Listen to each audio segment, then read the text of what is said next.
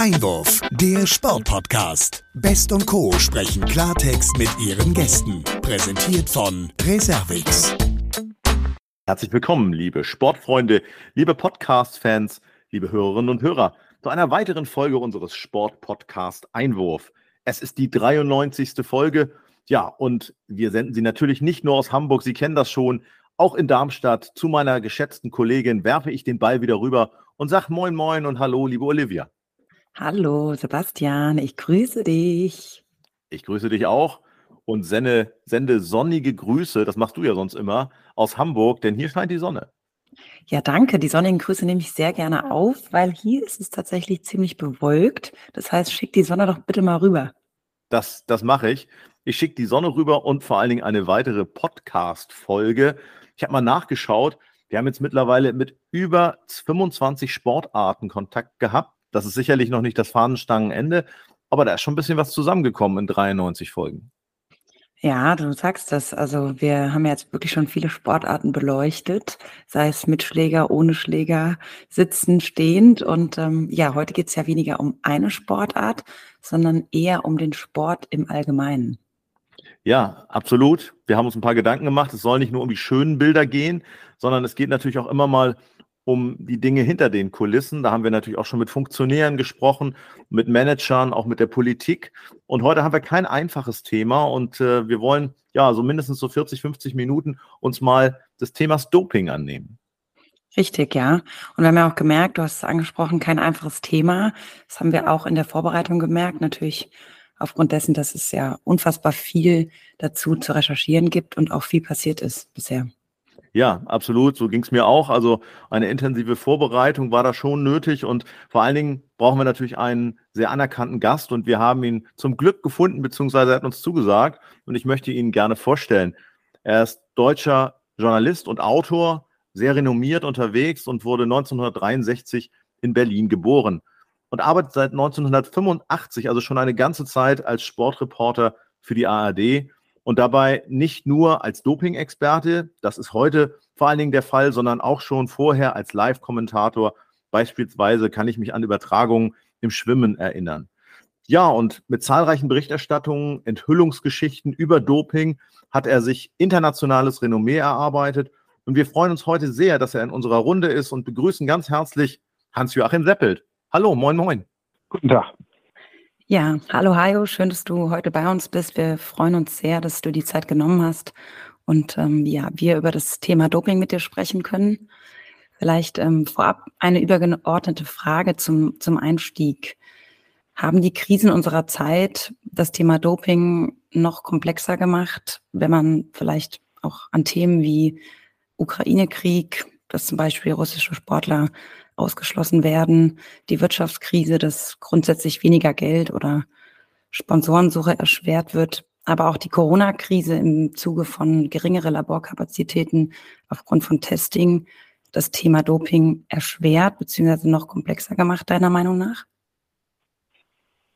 Ich würde es mal so sagen, ich finde, der Sport ist ein Mikrokosmos der Gesellschaft. Und all das, was wir im Sport erleben, ähm, im gegenseitigen Wettstreit, im Betrügen oder auch nicht betrügen, im Fahne hochhalten, im äh, Ethos verkünden, aber nicht danach leben, äh, wirtschaftliche Interessen, Verpflichtungen, Intransparenz, all das erleben wir im Mikrokosmos Sport und es ist ein Abbild der Gesellschaft. All das, was im Sport passiert, passiert auch sonst in der Gesellschaft. Glücklicherweise gibt es im Sport weniger Tote, muss man einfach so sagen, als das auf der offenen Bühne der Weltpolitik gerade jetzt passiert. Ähm, und Doping ist eben, wenn man so möchte, manche sagen, ein Krebsgeschwür des Sports, also etwas, was leider Gottes, muss man auch sagen, ein Stück weit eben auch nicht heilbar sein dürfte oder zumindest die Heilchancen nicht so richtig groß sind, je nachdem, in welcher Ausprägung das passiert.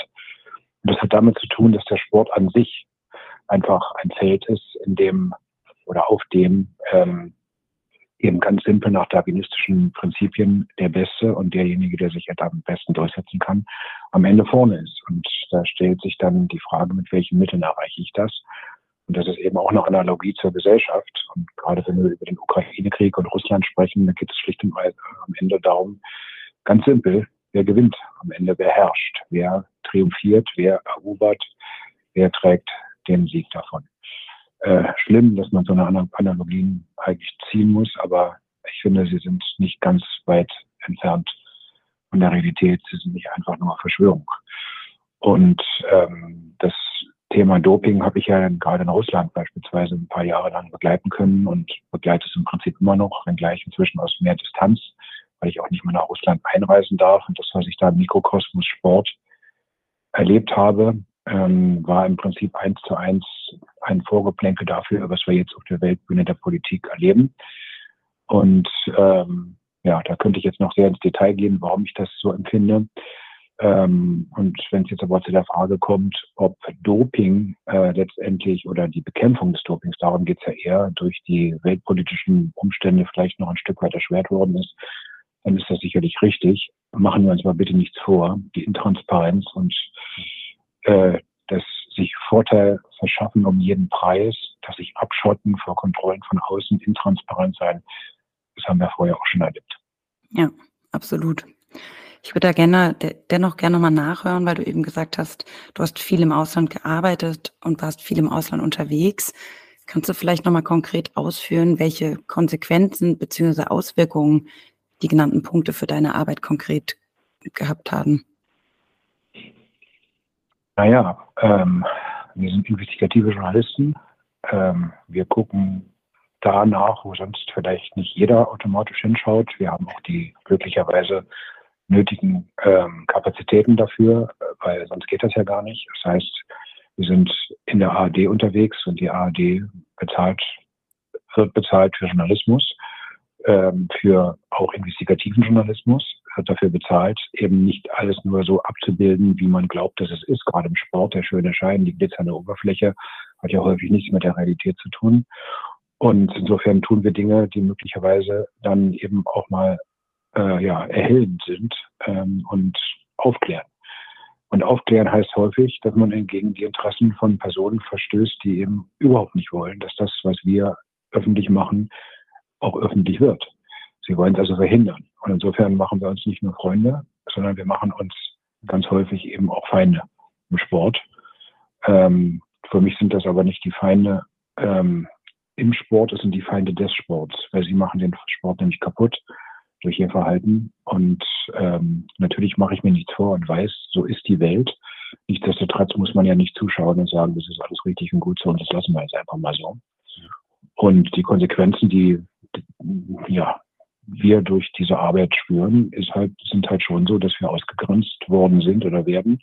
Ich kann mich sogar noch daran erinnern, das muss man sich mal vorstellen, dass bei Olympischen Spielen vor ein paar Jahren als wir mal über Verdachtsmomente gegen deutsche Sportler berichtet haben, dass ich aus dem Deutschen Haus bei den Olympischen Spielen gebeten worden bin, mit der Begründung der damaligen Pressesprecherin des Deutschen Olympischen Sportbundes, dass ich doch dafür Verständnis haben müsse, was einige deutsche Athleten mich dort nicht sehen wollen. Ähm, das fand ich sehr spannend ähm, und hat einfach nochmal gezeigt, ähm, welche Haltung viele Leute zu unserer Berichterstattung haben, wenn es sie potenziell auch selber betrifft können sie dann doch arg empfindlich reagieren. Ganz anders war es dann, als wir über den Russland-Skandal berichtet haben. Ähm, da hatten wir dann doch viele Schulterklopfer, die gesagt haben, das finde ich immer ganz toll. Und wie mutig wir da vorgegangen seien und was wir da gemacht haben. Ähm, naja, aber es führt dann eben auch dazu, dass dann die Russen das nicht gut finden und die wiederum es einen spüren lassen. Und wenn man auch hier im Großen sieht, was auf der Weltbühne das, der Politik gerade passiert, die Kritiker versucht werden, versucht werden mundtot zu machen, wie man ähm, äh, in Russland ja nun nicht gerade zimperlich mit auch mit eigenen Landsleuten umgeht, die sich kritisch äußern bis hin zu ähm, äh, Morden im Berliner Tiergarten oder Vergiftungen von Spionen. Das ist alles nicht mehr lustig. Und das sind dann halt natürlich nicht in diesem Ausmaß, aber eben doch spürbar die negativen Konsequenzen die auch investigative Journalisten erleben können, wenn sie sich mit ihrer Berichterstattung eben äh, so positionieren, dass es Russland nicht gefällt. Ja, absolut. Und wir möchten an dieser Stelle auch nochmal auf die aktuelle ARD-Dokumentation, die jüngst äh, ausgestrahlt wurde mit dem Titel Doping-Dealer zu sprechen kommen. Es geht dabei um einen großen im illegalen Handel mit Steroiden und anderen Dopingmitteln für Sportler aus der ganzen Welt. Dafür hast du, lieber Hajo, mit Jörg Winterfeld, Peter Wotzny und Wigbert Lörd rund um den Globus recherchiert. Und äh, ja, uns interessiert natürlich an der Stelle, wie muss man sich die Genese für eine solche Dokumentation vorstellen? Wie lange habt ihr daran gearbeitet? Das ist die ARD-Reihe Geheimsache Doping. Die gibt es inzwischen seit rund 15 Jahren und Dopingfilme mache ich inzwischen schon seit Anfang oder Mitte, sagen wir mal, der 90er Jahre. Ähm, und ähm, die passen im Prinzip alle in dieses, in diese Schublade. Das am Ende sind das alles hintergründige investigative Dokumentationen, ähm, die, wie ich schon, ich will das vielleicht nochmal ausführen, eben auch nicht jedem gefallen. By the way, übrigens auch nicht Sportjournalisten manchmal. Ähm, ich habe schon sehr häufig gespürt, wie äh, mhm. Sportjournalisten es gar nicht gut gefunden haben, wenn wir plötzlich angefangen haben, äh, die Stars des deutschen Sports kritisch zu hinterfragen. Ähm, das war schon etwas Klar. Ja, und das ist ja noch Arbeitsgrundlage, äh, welchen Job die Sportjournalisten haben und ob sie Journalisten sind oder ob sie Sportfans sind, die wie Thomas Kistner von der Süddeutschen Zeitung es mal launisch formuliert hat, äh, es als Fans über die Absperrung geschafft haben. Ähm, ich sage das auch wirklich so bewusst, auch hart, weil ich das massiv kritisiere, wirklich massiv kritisiere, dass äh, im ja. Sportjournalismus, denken wir an den Fußballjournalismus, äh, es Leute gibt, die nun wahrlich, wahrlich, wahrlich nichts mit, den, mit dem Einmaleins ähm, des Journalismus am Hut haben, ähm, die offensichtlich ähm, manchmal auch ihre Seele verkaufen, äh, die sich auch als Fans outen, die ähm, die kritische Berichterstattung äh, vermeiden, die sagen, ich will mir ja den Zugang zu äh, den Fußballern nicht äh, verspielen durch, äh, durch äh, eine andere Art der Berichterstattung. Das finde ich alles sehr, sehr traurig. Aber die Frage war ja eine ganz andere. Wie läuft es mit unseren Dokus? Wie entstehen die? Wie kommen die zustande? Kann man nie so richtig genau sagen. Ähm, das ist ehrlicherweise ähm, ja eine, äh, eine Entwicklung, die man nie so richtig vorausschauen kann. Ich gebe immer da so als Beispiel so ein Bild, das es vielleicht ganz gut beschreibt. Äh, man geht in einen Raum hinein, äh, der einen interessiert, weil man Hinweis auf irgendetwas hat, ähm, das womöglich interessant ist, das eben noch nicht bekannt ist und nicht öffentlich ist. Das ist für uns immer die Hürde. Wir berichten in der Regel bei unseren Dokus, davon rede ich jetzt, weil sie in großen Projekten nicht über Dinge, die schon in der Zeitung stehen. Das ist nicht unser Anspruch, sondern wir wollen halt Neuigkeit oder News produzieren, die in der Tat auch einen Erkenntnisgewinn zur Folge haben oder beinhalten. Und dann geht man in diesen Raum hinein und glaubt, auch Mensch, ist ja ein tolles Thema. Und man glaubt, man ist mit der Geschichte schon halb fertig und eigentlich hat man es, was man so braucht. Und dann sieht man aber, dass in diesem Zimmer, in dem man sich befindet, noch eine Hintertür ist. Und dann ist man natürlich nicht nur neugierig, sondern man wäre ja so fahrlässig im Verhalten, wenn man sagen würde, da gucke ich jetzt mal nicht nach, was dahinter ist. Und dann geht man durch die nächste Tür und stellt fest, die Geschichte ist noch viel größer, sie ist noch viel spannender und da steckt noch viel mehr dahinter. Und ich will das Bild jetzt nicht überstrapazieren, aber Sie können sich vorstellen oder ihr könnt euch vorstellen, in dem zweiten Zimmer ist leider auch noch eine Hintertür. Und dann gibt es noch eine Hintertür im nächsten Zimmer oder vielleicht sogar zwei oder drei. Und so verschachtelt sich das Ganze oder äh, wird immer komplexer halt und äh, hat immer mehr verschiedene Richtungen, die wir gehen müssen. Insofern können wir eigentlich nie vorher sagen, ähm, wenn es nicht jetzt termingebundene Dinge sind, die gibt es natürlich manchmal auch, ähm, wohin das alles führt und wie lange es vor allem dauert. Deswegen sind unsere Recherchen manchmal über Jahre hinweg. Mhm. Und als wir angefangen haben für den Dealer, für diese inzwischen schon 28. Folge von Geheimsache Doping zu recherchieren, da ähm, haben wir zuerst geglaubt, wir machen ein, mal was Neues, äh, Ungewöhnliches. Wir machen ein Porträt über einen deutschen Dealer. Also André Böge taucht in dem Film auch aus, aus Niedersachsen. Und den haben wir äh, eigentlich im Fokus gehabt. Und dann haben wir festgestellt, die Geschichte ist ja viel größer. Und da passiert ja viel mehr. Und das Ganze ist ja global. Und das zu erzählen, fanden wir dann äh, mindestens genauso spannend, wenn nicht sogar spannender. Und haben gesagt, dass wir zwei Geschichten miteinander verweben. Und das Ganze hat halt super lang gedauert. Zumal äh, wir ja dann auch selbst noch nach Indien gereist sind und dann wissen wollten, ob der Großdealer aus Dänemark, der in Mumbai in Indien sitzt und von dort aus seine Geschäfte macht und zum Multimillionär durch seinen Dopingmittelhandel geworden ist, ob der trotz Gefängnisstrafe, weil er schon einmal überführt worden ist, wieder die Geschäfte aufgenommen hat. Und das konnten wir am Ende belegen, dass es offensichtlich genau so ist. Ja, und was wir natürlich auch gerne nochmal hinterfragen wollen, ist gerade bei diesen internationalen Recherchen in anderen Ländern, in anderen Märkten, wo ihr hinter die Kulissen guckt, auch tiefer einsteigt, ähm, ich persönlich immer auch so ein bisschen ein Krimi-Gefühl bei dem Ganzen. Ähm, daher die Frage, wie gefährlich ist es eigentlich, also eure Arbeit, auch gerade in, in Ländern, in denen die Rechtsstaatlichkeit ja ein bisschen anders aussieht als in Deutschland? Also ob ich jetzt das Angst nennen würde, weiß ich jetzt nicht so genau. Also ich bin schon vielleicht einer, der auch mal weitergeht, als das andere tun und auch meine Kollegen übrigens. Können wir ja nicht zusammenarbeiten. Mhm. Das ist halt auch mit einem gewissen Grad von Risiko äh, verbunden, ist doch klar. Wir wollen ja auch was rauskriegen. Äh, Angst ist vielleicht das falsche Wort. Ich würde es mal eher so sagen, dass wir sehr genau aufpassen, äh, wo die Grenzen sind des Machbaren und wo wir sie bitte, bitte, bitte nicht überschreiten. Dazu gehört vor allem auch die Wahrung von Persönlichkeitsrechten von Menschen. Dazu gehört auch der Schutz von Informanten zum Beispiel. Und dazu gehört natürlich auch, dass wir nicht äh, ja, voraussehbare Gefahren für Leib und Leben eingehen würden. Also wir sind ja nicht ähm, als Harakiri-Kämpfer unterwegs, das ist ja Blödsinn, sondern was wir tun, ist halt aufklärerischer Journalismus, wie übrigens viele andere auch machen, ähm, außerhalb des Sports. Im Sport gibt es halt nicht so richtig viele, die sowas machen, übrigens auch weltweit nicht. Die ARD-Doping-Redaktion ist, by the way, die einzige global äh, agierende Redaktion, überhaupt die einzige Redaktion weltweit, die sich schwerpunktmäßig allein mit dem Thema Doping beschäftigt. Das gibt es nirgendwo anders auf der Welt.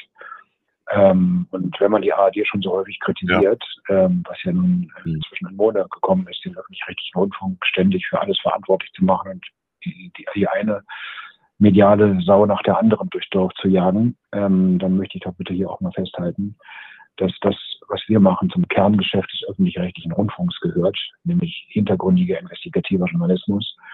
Und dass wir mit der Arbeit, die wir dort verrichten, glaube ich, einen einen Gutteil dazu beigetragen haben, eben auch für den öffentlich-rechtlichen Rundfunk zu stehen, nämlich für die Qualitäten des öffentlich-rechtlichen Rundfunks. Und äh, das darf ich jetzt ein bisschen, vielleicht auch unbescheiden auch mal sagen, ähm, dass das ein oder andere internationalen Sport ohne uns äh, nie, nie ans Tageslicht äh, befördert worden wäre. Das eine. Und wie ich glaube, und das finde ich, macht eben auch öffentlich-rechtlichen Rundfunk aus und soll ihn aus, ausmachen, wir zeigen halt eben auch die andere Seite der Medaille. Und die andere Seite der Medaille heißt, wir geben dem Zuschauer oder dem Hörer oder ähm, denjenigen, die auch den einen oder anderen ergänzenden Text äh, beispielsweise bei sportschau.de lesen, zu unserer Berichterstattung ergänzende Texte. Wir geben ihnen die Möglichkeit, sich ein eigenes Bild zu machen von allen Seiten des Sports. Und dann kommt man möglicherweise zu dem Urteil oder zu einem anderen Urteil. Das heißt, wir erweitern ein Stück weit die Erkenntnisse unseres Publikums. Das wollen wir auch.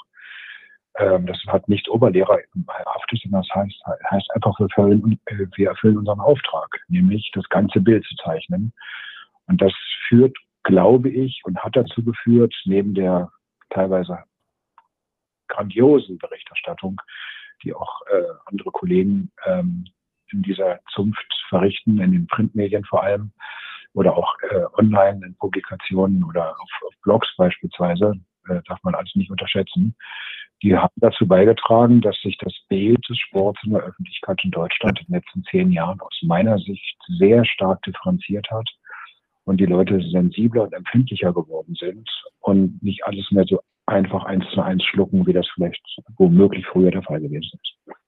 Ja, den Punkt möchte ich gerne nochmal aufgreifen, denn äh, es geht ja dann auch immer um die Frage, ähm, wie sieht am Ende diese Geschichte aus? Was sind das für Fakten, die ihr da ans Tageslicht bringt? Und uns würde interessieren, wie, wie sind die Reaktionen innerhalb der ARD, die euch ja letztlich beauftragt habt, dann äh, diese Geschichten auch zu recherchieren? Wie, wie überrascht sind die Menschen und auch die Verantwortlichen der ARD, wenn sie dann sehen, was ihr da ans Tageslicht bringt? Ehrlich sein darf, weiß ich das gar nicht.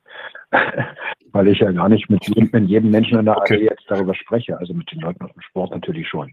Ja, klar. Aber die ARD ist ja nicht nur der Sport. Die ARD geht ja darüber hinaus. Was ich aber sagen kann, wenn es denn mal manchmal zufällig, manchmal auch nicht zufällig zu Begegnungen mit, ich sage jetzt mal, mit der Führungsebene der ARD kam oder kommt, passiert natürlich gelegentlich. Ich kenne ja auch den einen oder anderen, dann ist es schon häufig so, das ist mein Gefühl, dass die ähm, Reaktionen doch über, weit überwiegend sehr positiv sind und dass ähm, die ARD-Granten, wenn ich das mal so sagen darf, immer wieder betonen, dass Berichterstattung über Sport auf der einen Seite bedeutet, Sportereignisse darzustellen oder zu zeigen, so wie sie sind, so wie sie an der Oberfläche dann erscheinen. Geht ja gar nicht anders bei Live-Berichterstattung.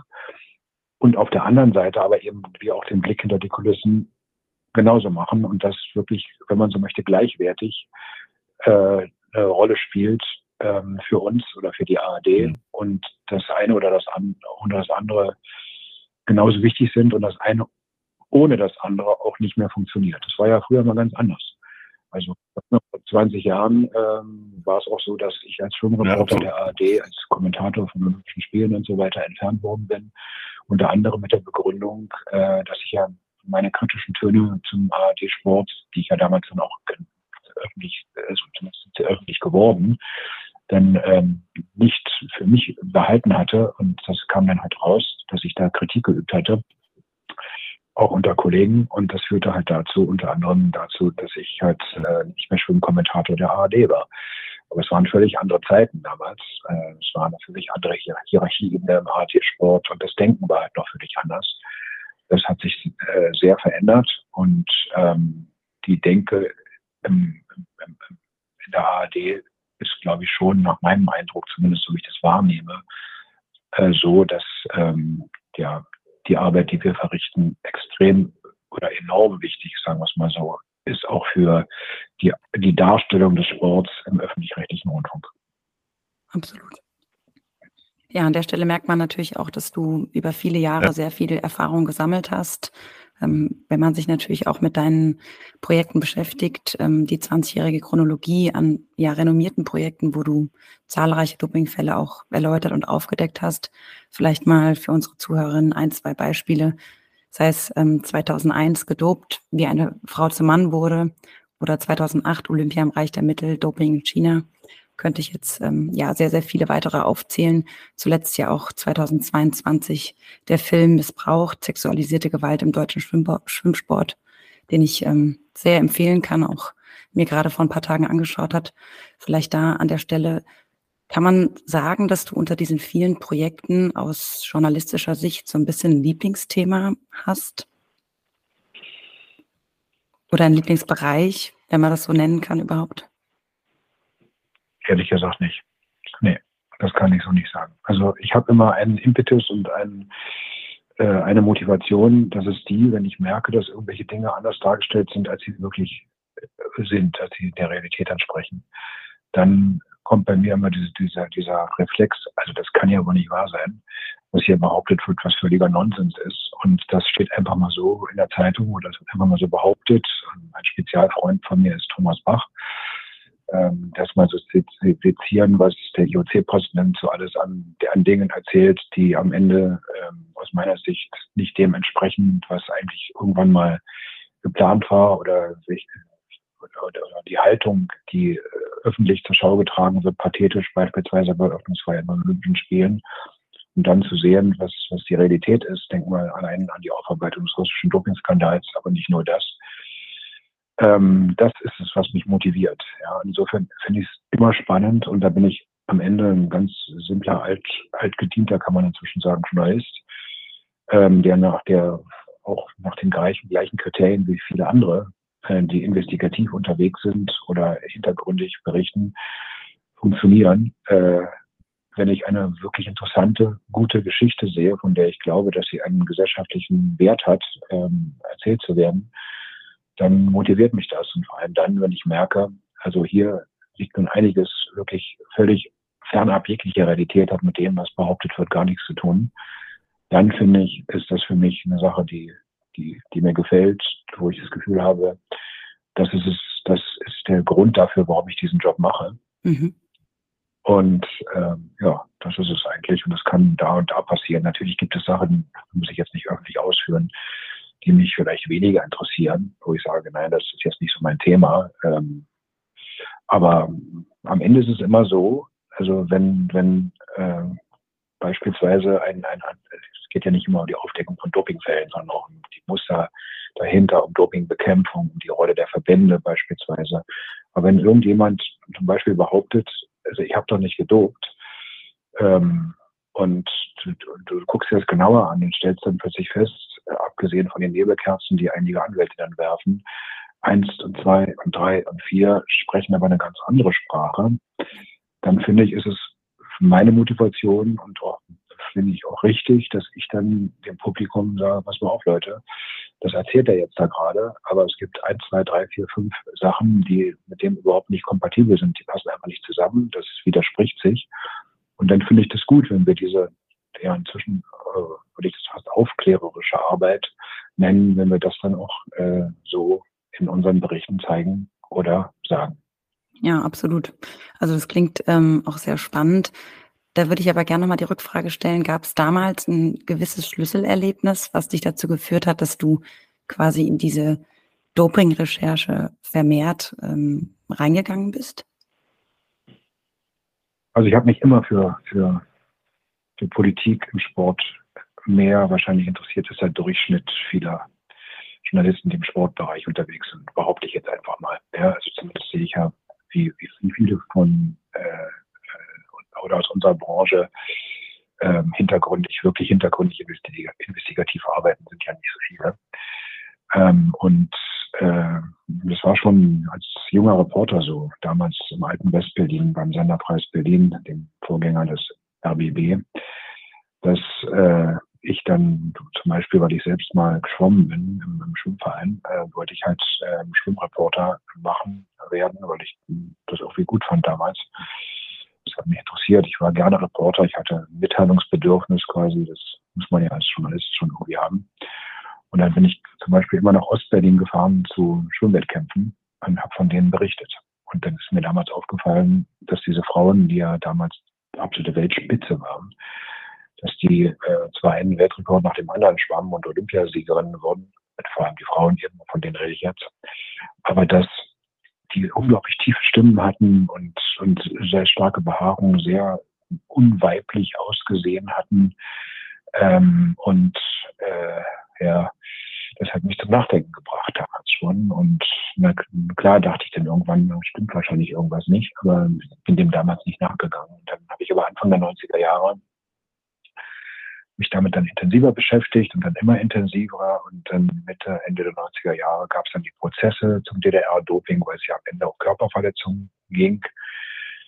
Und darüber habe ich berichtet. Und das habe ich dann einfach so toll und spannend gefunden, weil ich dachte, guck mal, ich berichte von einem Gerichtsprozess, wo irgendwelche Anwälte behaupten, dass es so gewesen ist und der Staatsanwalt behauptet genau das Gegenteil.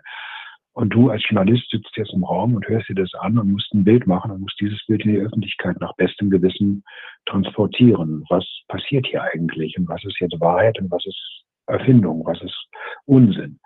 Das fand ich unglaublich spannend. Das war eine Initialzündung. Und eine andere war Anfang der 90er Jahre, äh, hat Berlin sich für die Olympischen Spiele im Jahr 2000 beworben. Und das, diese Thematik zu begleiten, journalistisch fiel beim SFB auf mich. Ich wollte das auch.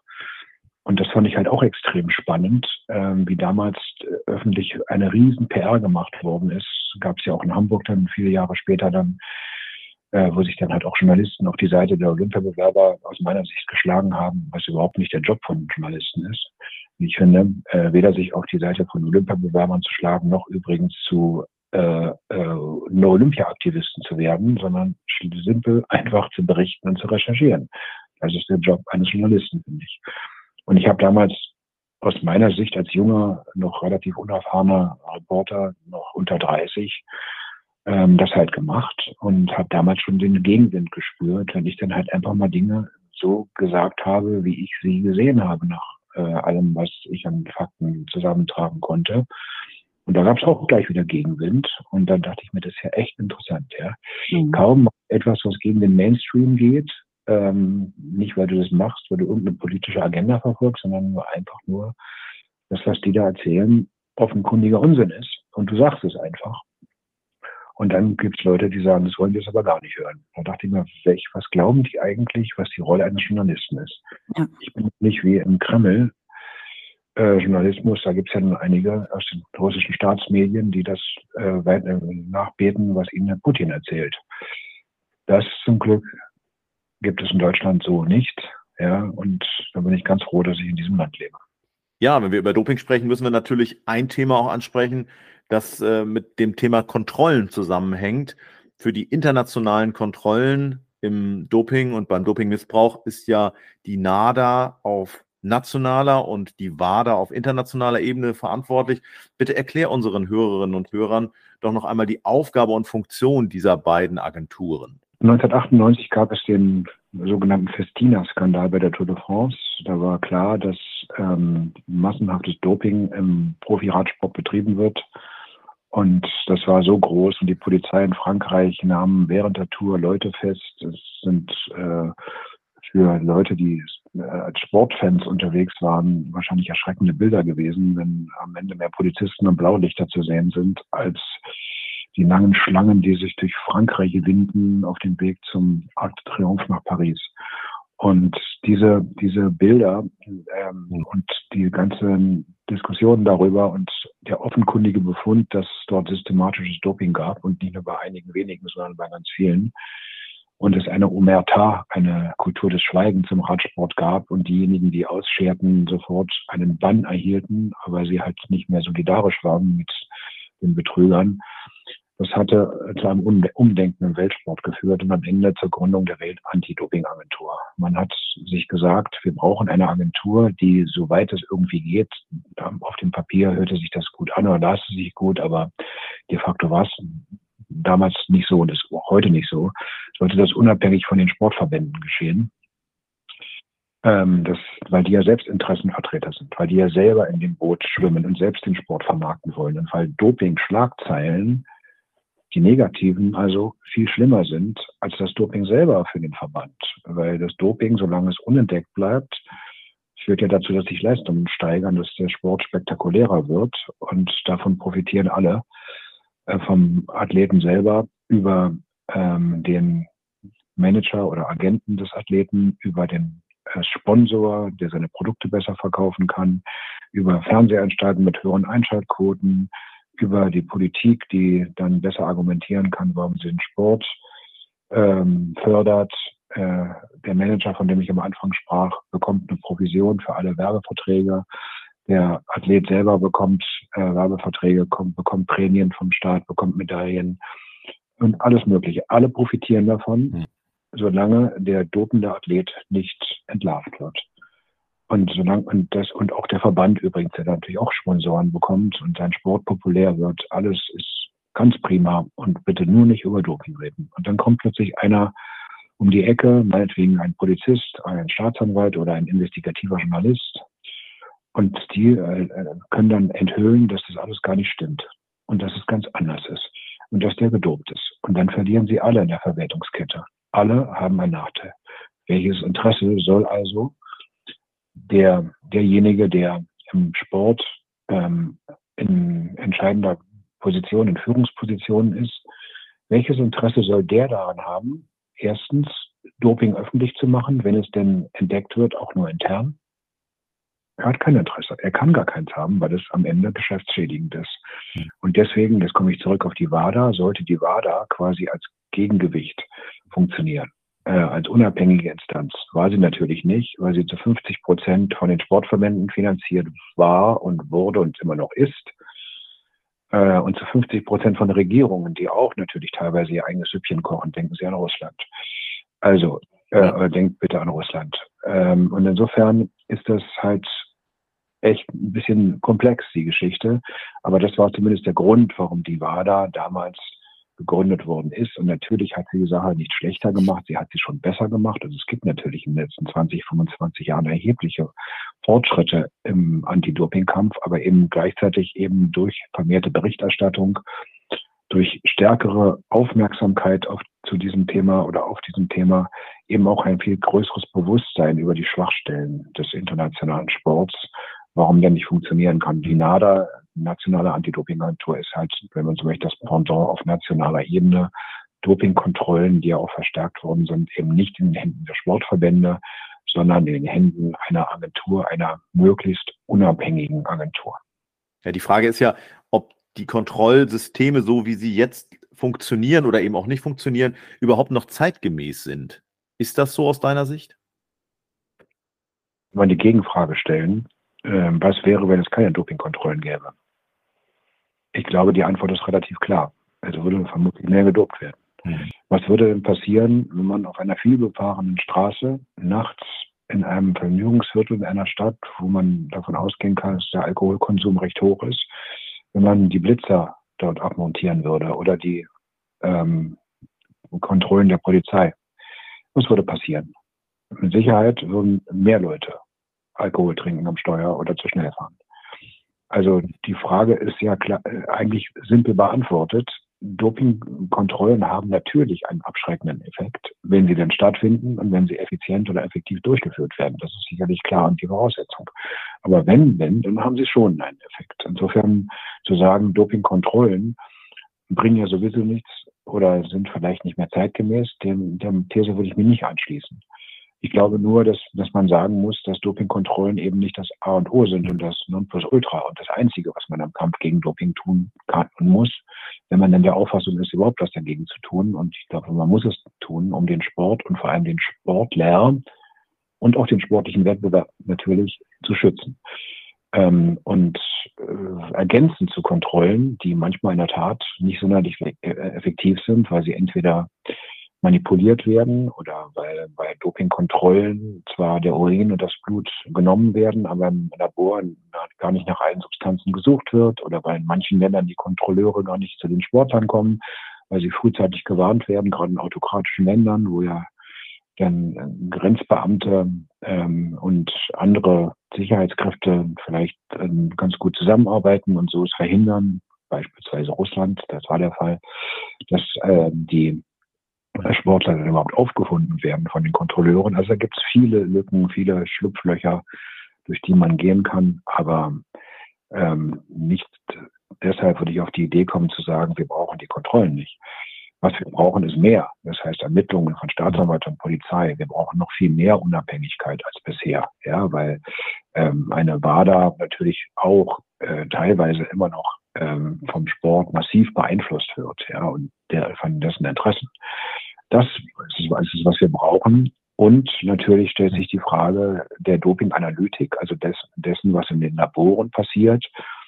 Ähm, da gab es erhebliche Fortschritte in den letzten 10 oder 15 Jahren, aber natürlich gibt es immer noch Substanzen, die ganz schwer oder, oder gar nicht äh, nachzuweisen sind oder verbotene Methoden, bei denen man sich schwer tut.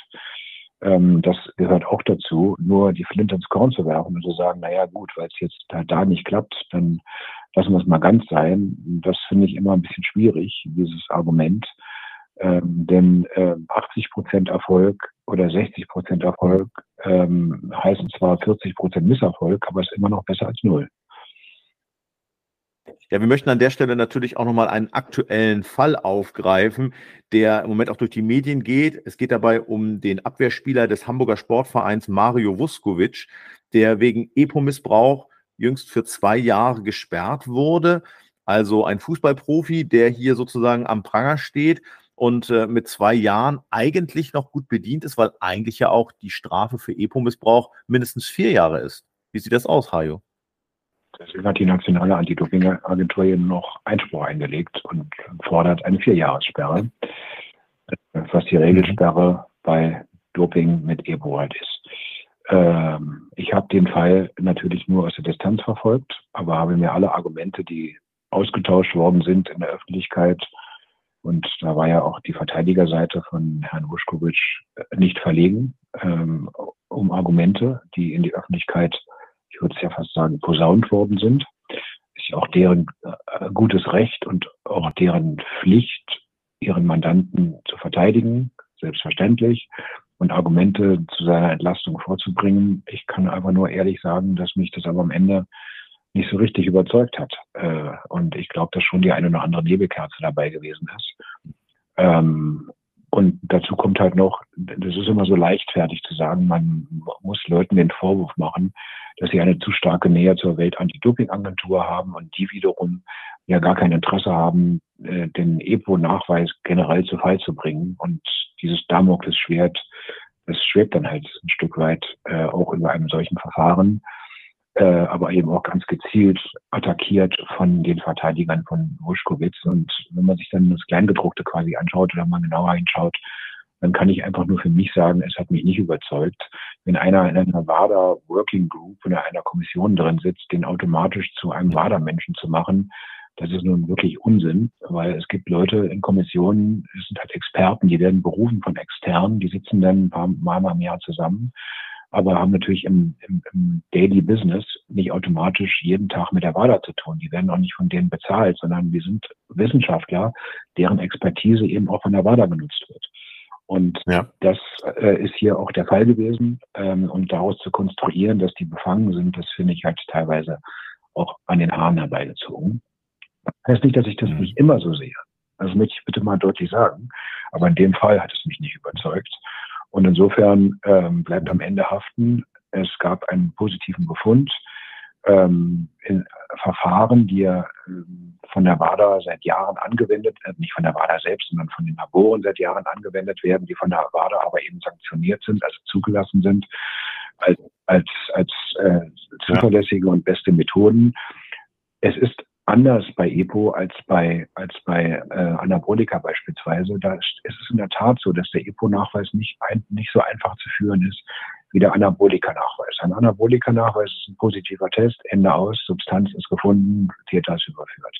Bei EPO ist es halt so, dass man da quasi von, von, von Mustern im, im, im Profil, in, in, der Bildgebung ausgeht, aus denen man dann schließt, es kann gar nicht anders sein. Also die Ausschließlichkeit die hohe, hohe Wahrscheinlichkeit wird hier quasi zum Maßstab genommen, dass eben nichts anderes in Frage kommen kann, nichts anderes diese Befunde erklären kann als synthetisches, also künstliches EPO.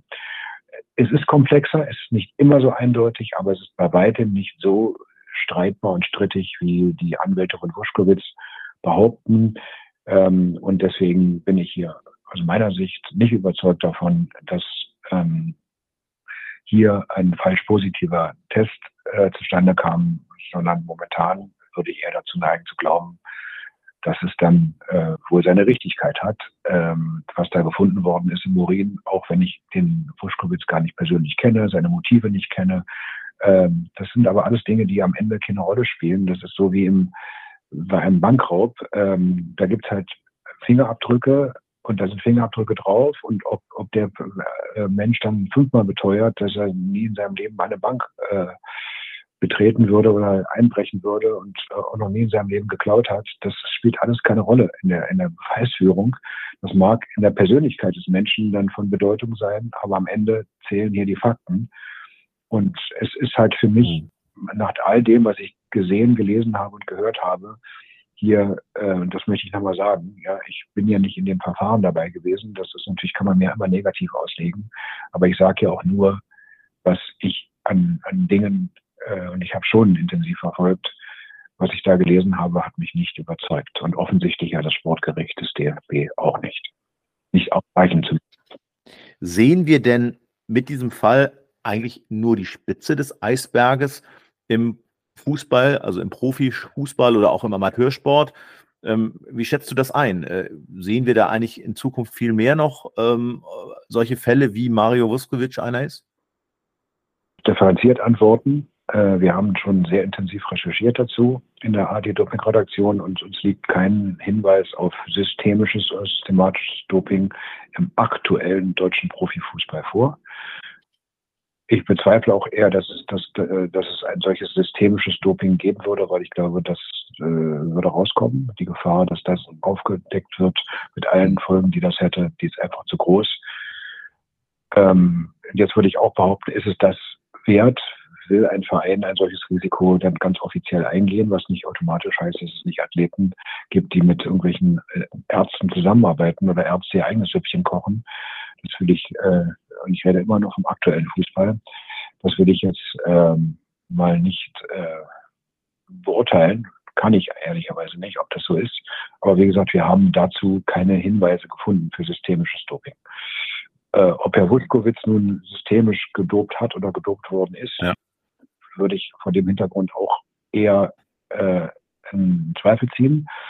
Ähm, aber das heißt ja nicht, dass er nicht womöglich selbst gedopt hat. Und äh, der Mann kommt aus Kroatien, ist kroatischer Nationalspieler. Das ist auch kein Hinweis für irgendwas, aber zumindest ist es so, dass er halt auch noch, wenn man so möchte, eine zweite Heimat hat. Und kann, ich wissen, was dort gemacht wird, wie dort die Haltung ist zu Doping, weiß ich nicht. Ich weiß aus dem Radsport, dass man das da eher locker nimmt in dem Land. Aber das muss ja nichts für Herrn Wuschkowitz heißen. Aber trotzdem möchte ich in dem Zusammenhang einfach nur unterm Strich sagen, ich kann das von der Persönlichkeit her nicht einschätzen, sondern nur von den Fakten, die da sind. Und ähm, wenn wir davon sprechen, ob Doping im Fußball was bringt, natürlich bringt Doping im Fußball etwas. Jeder, der das Gegenteil erzählt, erzählt aus meiner Sicht kompletten Unsinn. Denn äh, Fußball ist eine ausdauer- und kraftintensive Sportart und äh, vielleicht nicht so nur von diesen beiden Faktoren allein abhängig wie Gewichtheben oder Schwimmen oder weiß ich was. Ähm, aber eben auch, und es macht sehr wohl Sinn in der 90. Minute, äh, wenn man EPO zu sich genommen hat oder initiiert hat und damit die Sauerstofftransportfähigkeit ähm, für den Muskeln steigerte und damit die Ausdauerleistungsfähigkeit erhöhen kann. Es macht sehr wohl äh, Sinn, EPO zu nehmen. Äh, dann kann man nämlich in der 90. noch von der Mittellinie zur Eckfahne sprinten und die Flanke den Strafraum geben, was man sonst vielleicht nicht so ohne weiteres könnte. Und das EPO, um das auch noch zu sagen, im Fußball eine Rolle spielte, ist ja auch dadurch belegt, dass allein in den 90er Jahren die spektakulären Fälle von Olympique Marseille und Juventus Turin gezeigt haben, dass das auch durchaus systemisch verabreicht werden kann. Ja, unfassbar spannendes Thema. Ich ja. glaube, Sebastian und ich könnten wahrscheinlich mit dir noch ja, viele Minuten und Stunden drüber sprechen. Ich würde trotzdem gerne abschließend das Thema Doping verlassen und auf ein ebenfalls sehr wichtiges Thema nochmal zu sprechen kommen im Sport. Da hast du auch, wir haben es vorhin angesprochen, ganz aktuell im August 2022 einen Film produziert, herausgebracht. Der Titel war Missbraucht, sexualisierte Gewalt im deutschen Schwimmsport der ja auch für großes Aufsehen gesorgt hat. Vielleicht kannst du uns noch mal einen Einblick dazu geben, was dieser Film ausgelöst hat. Zum einen denke ich da natürlich an, an weitere SportlerInnen, die sich vielleicht durch diesen Film oder durch das Thema geäußert haben oder auch getraut haben, sich zu outen, aber auch zum anderen, was dadurch für Konsequenzen beim Deutschen Schwimmverband aufgekommen sind. In diesem Fall war es halt so, dass äh, wir angesprochen worden sind, ähm, ob wir vielleicht mal mit Jan Hempel darüber sprechen wollen, was ihm widerfahren ist. Wir wussten ja gar nicht, was ihm widerfahren war. Sind also zu ihm hingefahren und dann habe ich mit ihm gesprochen, dann auch bald ein Interview gemacht.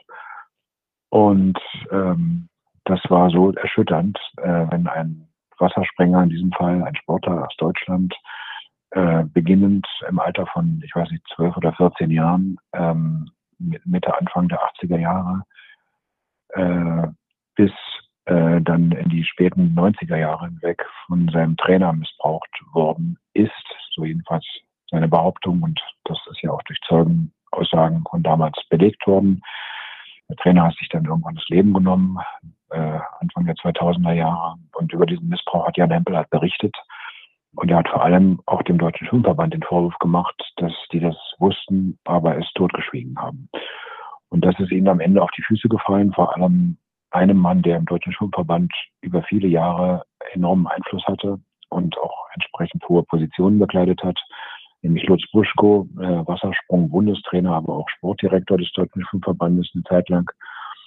Und der hatte dann nach, nach Ausstrahlung des Films behauptet, äh, dass es ja gar nicht stimme, er wisse davon nichts, bis dann halt dem Deutschen Schwimmverband klar wurde, das kann nicht sein, weil Dokumente das Gegenteil belegten oder darauf hinwiesen. Daraufhin ist der Mann entlassen worden und zwar sehr schnell. Also insofern hat der Film eine Auswirkung gehabt.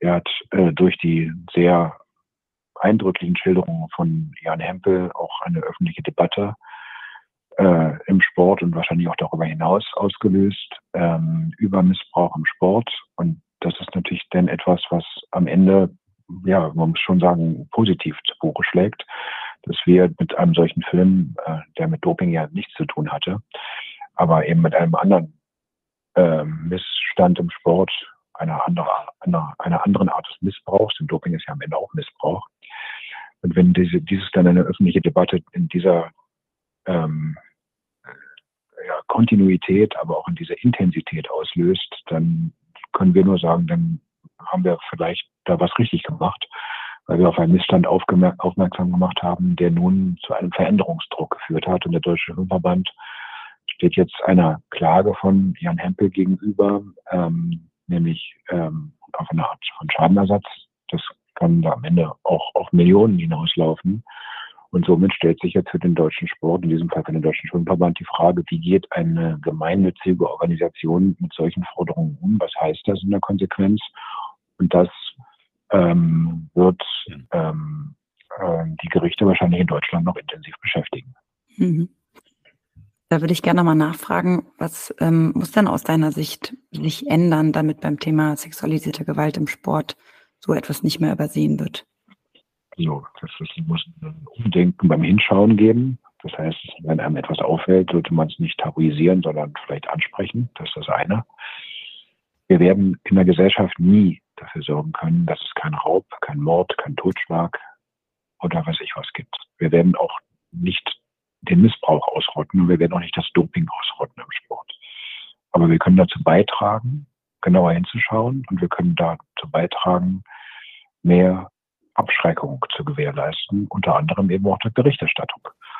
Und wenn das am Ende der Fall ist, dann ist eine Menge erreicht. Ähm, und hier ist der Deutsche Schwimmverband quasi ein Stück weit eben auch durch uns sensibilisiert worden, dass dieses Thema einen Handlungsbedarf zur Folge haben muss. Haben sie auch erkannt. Ob sie das jetzt wirklich leben, das steht auf einem anderen Blatt. Wir haben nicht immer den Eindruck, dass die ja so konsequent handeln, wie sie vorgeben, es zu tun. Also manchmal muss man sagen, und das ist nicht nur in diesem Bereich so, sind Funktionäre offensichtlich zum Jagen zu tragen, wie sie dann mal etwas machen. Und wenn dann die Scheinwerfer wieder ausgeschaltet sind und die Kameras, dann geht das wieder den gewohnten Trott. Das ist nicht das einzige Beispiel, ähm, was ich dazu kenne. Das gibt es auch in vergleichbaren anderen Situationen im Sport immer wieder mal. Ja, und insofern, ähm, ja, jetzt haben Sie das Thema auf der Tagesordnung. Es liegt wie auf einem Tablett angerichtet vor Ihnen und jetzt müssen Sie damit umgehen. Und wir werden das weiter beobachten und das allein schon führt dazu, dass ich glaube, dass Sie sich dreimal überlegen werden, das jetzt einfach so zu Akten zu legen. Ich glaube, das wird nicht mehr passieren. Ja, absolut spannend, dir da immer wieder zuzuhören. Ähm, es ist auch so, dass man einfach merkt, wie viel Erfahrung und ja, wie viel inhaltliche ähm, Aufklärung auch mit diesem Thema verbunden ist, wenn du darüber sprichst. Darüber freuen wir uns, da sind wir dankbar und möchten dich abschließend gerne auch nochmal fragen, wie du das Thema und auch deine Arbeit etwa in fünf Jahren siehst. Also wo, wo glaubst du, wirst du mit dem Thema stehen? Was wird in fünf Jahren sozusagen sich verändert haben? Hast du da eine Vorstellung, eine Idee, ein Ziel? Habe ich schon und habe irgendwie nicht so richtig eine Antwort darauf. Ich bin jetzt fast 60, also eigentlich in, in fünf bis sieben Jahren wird das Rentenalter anstehen. Ähm, nun habe ich aber eine andere Konstellation arbeitstechnisch als viele andere in der ARD, weil ich bin quasi externer Mitarbeiter geworden. Ich war ja lange Zeit freier Mitarbeiter. Das ist zwar auch extern, aber trotzdem doch sehr nah angebunden. Dann war ich auch festangestellt lange Zeit und dann irgendwann war ich wieder frei und dann irgendwann hat die ARD selber zu mir gesagt, es wäre vielleicht ganz gut, wenn du äh, mit unter dem Dach einer Produktionsfirma arbeiten würdest, dann ist es alles leichter zu handeln und zu regeln äh, von draußen. Und das mache ich jetzt seit inzwischen 2017. Und das ist auch meine eigene Produktionsfirma in Potsdam, IOBing Media. Mit ähm, rund zwölf Leuten arbeiten wir dort für Radio und Fernsehen und Online der ARD, für alle Landesrundfunkanstalten. Und ähm, ja, und da ich jetzt selbstständig bin, Journalist und Produzent, kann ich mir ein Stück weit aussuchen, wie lange ich das mache. Also ich muss nicht in, werde nicht in die Pension oder in die Rente geschickt mit 66 oder 67, sondern ähm, ich kann aufhören, wann ich Lust habe. Und deswegen weiß ich nicht, ob ich in fünf Jahren ja. das noch machen werde. Vielleicht ja, vielleicht nein. Vielleicht werde ich es einfach auslaufen lassen, langsam und werde einfach weniger machen und mich aus der führenden Positionen zumindest partiell zurückziehen und äh, mehr andere machen lassen und nur noch ein bisschen drauf gucken. Weiß ich nicht so genau, ob das dann realistisch ist, weil ich habe dann ja auch schon eine Menge Erfahrung, das muss ich schon sagen. Und ähm, ja, und so vielleicht wird die dann auch noch gebraucht. Ähm, muss ich einfach sehen. Aber das ist jetzt am Ende in die Glaskugel gucken. Und weiß ich, äh, weiß ich nicht. Aber das Schöne ist zu wissen, ich kann aufhören, wenn ich möchte. Und das ist ja auch nicht so. Ja. Ja, vor dem Hintergrund, dass du tagtäglich eigentlich mit dem Thema Doping, Dopingmissbrauch zu tun hast, interessiert uns natürlich auch die Frage, kannst du denn überhaupt noch Spaß an Sportübertragungen haben? Schwingt da immer das Misstrauen mit oder ähm, gibt es auch Situationen, wo du einfach mal emotional dem Fußball oder einer Sportart zuschauen kannst, äh, ohne dabei diesen beruflichen Aspekt irgendwie im Hintergrund zu haben? Schaust du Fußball? Nee, findet gar nicht statt. Also da war mich ganz weit entfernt, dass ich mir Live-Sport im Fernsehen über Stunden lang anschaue. Das tue ich nur dann, wenn es für journalistische Zwecke notwendig ist. Ähm, gelegentlich finde ich es mal interessant, bei Olympischen Spielen so ein bisschen quasi meditativ dann im Stadion, gerade bei den Leichtathleten zu sitzen und mir anzugucken, wie die ja alle parallel ähm, ihren Jobs quasi nachgehen. Das finde ich dann irgendwie mal ganz nett. Aber jetzt regelmäßig zu einem Sportevent zu gehen, würde ich nicht machen. Liegt auch einfach daran, dass ich vielleicht auch viel zu sehr inzwischen informiert bin über so manche Hintergründe und nicht immer jedem Braten trauen kann da. Also das führt schon dazu, dass man den Sport auch äh, und auch seine Protagonisten übrigens äh, anders wahrnimmt. Und ich bin wirklich kein Promoter des Sports, war ich nicht. Und es gab schon Menschen, die meinten, als Journalisten müssen Promoter des Sports sein. Da dachte ich mir, in welchen Firmen gehen die denn? Ähm, aber ähm, das das, da bin ich weit von entfernt. Ich bin auch ein Mensch, der sich mehr für noch mehr als für den Sport, für gesamtgesellschaftliche Zusammenhänge, für, für, für Politik auch interessiert, eben auch für Sportpolitik und übrigens auch für andere Dinge. Und äh, vielleicht kann ich es ja am Rande mal erwähnen, wir haben ja inzwischen auch ein paar andere Sachen gemacht, die mit Sport nichts zu tun haben. Ähm, nicht viele, muss man sagen, also eigentlich wenig sogar, aber eben auch ähm, äh, haben wir uns der Kirche ähm, gewidmet. Wir haben einen Film über die katholische Kirche gemacht und über das Coming Out von Schwulen, Lesben und Transmenschen in der Kirche, ähm, der auch ähm, glaube ich, eine enorm wichtige Bedeutung mhm. hatte und hat und sind jetzt auch gerade dabei, noch einen zweiten Film dazu zu produzieren.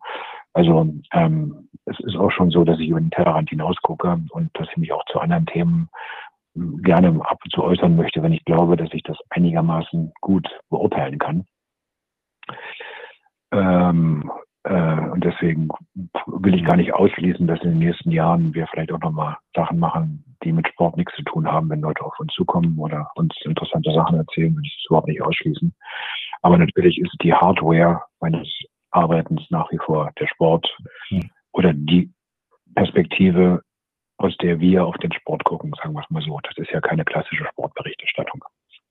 Ja, abschließend wollen wir natürlich auch noch mal fragen und von dir erfahren, was machst du, um deinen Akku aufzuladen? Also einfach mal mh, hm, nicht an die Arbeit zu denken und äh, ja, gut Zeit zu haben. Was, was sind da so die Interessen, die Dinge, die dir Spaß machen? Also was ich sehr gerne mache, ist einfach viel lesen. Äh, was ich sehr gerne mache, ist tatsächlich ähm, viel wandern und, und, und laufen und also laufen nicht mehr. Ich bin früher Marathon gelaufen, habe auch mal eine Laufbewegung gegründet, ein Lauftreff für viele Menschen in Berlin und äh, teilweise Brandenburg, schon ein paar Jahre her. Mhm. Ähm, ich laufe oder gehe unglaublich gerne. Ich bin auch schon mal einen Teil des Jakobswegs gegangen. Äh, fand ich eine unglaublich schöne Erfahrung, auch mit sich allein zu sein manchmal. Ähm, und habe einen Hund, den ich ganz toll finde äh, der, äh, wenn er mich mit seinen braunen Augen anschaut, dann schmilzt sich quasi dahin. Also ähm, es gibt auch noch schöne Sachen im Leben. Ich gehe unglaublich gerne auch in, in, in schöne Restaurants äh, mit Freunden und so. Also das kann ich nicht sagen. Lebe inzwischen nicht mehr in Berlin, sondern außerhalb Berlins, mehr im Grünen, finde ich auch ganz wunderbar. Ja, und äh, habe aber noch genug zu tun, und weil du gerade über Podcasts gesprochen hast, äh, wir haben auch Podcasts jetzt produziert, das ist natürlich auch eine neue Sache. Es gibt jetzt also auch einen Podcast, der heißt Geheimsache Doping seit vergangenem Jahr, der interessanterweise unglaublich erfolgreich ist, viel erfolgreicher, als ich es mir selber heute am Anfang vorstellen können. Der wird jetzt auch in die zweite Staffel gehen und ähm, ja, es passiert einiges und ähm, von Leerlauf kann ich jetzt nicht sprechen. Äh, und ja, was mich in den nächsten Jahren erwarten wird, weiß kein Mensch. Aber wer weiß das schon, was morgen sein wird. Ja, lieber Hajo, das waren jetzt am Ende nochmal ganz viele Bilder, die du uns mitgegeben hast, uns und den Hörerinnen und Hörern vor allen Dingen. Wir möchten uns an dieser Stelle ganz herzlich für deine Zeit bedanken und äh, ja, freuen uns hoffentlich auf ein Wiedersehen, möglicherweise ja in Berlin, wünschen dir viel Erfolg auch bei den Projekten, die jetzt anstehen. Wir haben ja wirklich einiges gehört und äh, ja, sind aber froh, dass du heute unser Gast warst. Herzlichen Dank dafür und ganz herzliche Grüße. Ja, gerne. Vielen, vielen Dank. Ja, bitte gern. Bis dahin. Tschüss. Alles Gute. Tschüss. Ja, liebe Olivia, das war Hajo Seppelt. Ähm, ich fand ein sehr interessantes, aber auch ein sehr ernsthaftes Gespräch heute. Ja, super interessant, super ernsthaft. Also da ist echt ähm, viel Inhalt drin gewesen, aber super kurzweilig. Und wir haben jetzt ja eine knappe Stunde gesprochen und ich muss sagen, wegen mir hätten wir gerne noch weitersprechen können. Also es war total interessant. Ja, absolut. Wobei ich habe letztens gelesen, so ein Podcast sollte nicht mehr als eine Stunde haben. Ähm, das geben sozusagen die Marktforschungsdaten so her. Insofern haben wir uns da einigermaßen dran gehalten heute. Richtig, ja. Wir müssen uns ja dann auch immer ein bisschen an die Uhr halten. Entsprechend, ähm, ja, freuen wir uns jetzt schon nach vorne zu schauen gemeinsam. Genau, nächstes Mal sind wir dann wieder ein bisschen mehr in einer Sportart unterwegs. Heute hatte das ja auch immer so ein bisschen so einen Hang in Richtung äh, Kriminalgeschichte, weil, also mir geht es zumindest so, Doping hat ja auch immer dann so die Schattenwelt, in die man dann schaut und äh, wo eben auch kriminelle Energie eine Rolle spielt. Ich finde, das hat man heute wirklich gemerkt. Ja, total. Also auch erschreckend, wie viel das tatsächlich im Sport dann doch aufkommt, ne, das Thema. Ja, ja. Und dann brauchen wir halt auch Menschen wie Hajo Seppelt. Ähm, fand ich wirklich äh, wichtig, dass er unser Gast war. Freue ich mich sehr. Ja, und blicken jetzt nach vorne äh, auf die 94. Folge. Richtig, ja. Wir gehen quasi von dem Sport wieder auf eine gezielte Sportart und nehmen dafür den Schläger wieder in die Hand. Genau. Und nicht den Tennisschläger, das machen wir auch demnächst mal wieder, sondern den Hockeyschläger und freuen uns dann auf den Hockey-Bundestrainer, der uns ein bisschen was erzählen wird. Da gab es ja in der letzten Zeit einige Erfolge, aber wir wollen nicht nur über die Erfolge, sondern über den Sport insgesamt sprechen. Und äh, ich freue mich drauf. Und liebe Hörerinnen und Hörer, ich freue mich natürlich auch drauf, dass ich das nicht alleine mache, sondern mit dir, Olivia. Das klingt gut. So können wir den Podcast beenden, Sebastian. So machen wir das. Vielen, okay. vielen Dank und äh, bis bald. Ja, bis bald. Schönen Tag. Ciao. Dir auch. Tschüss.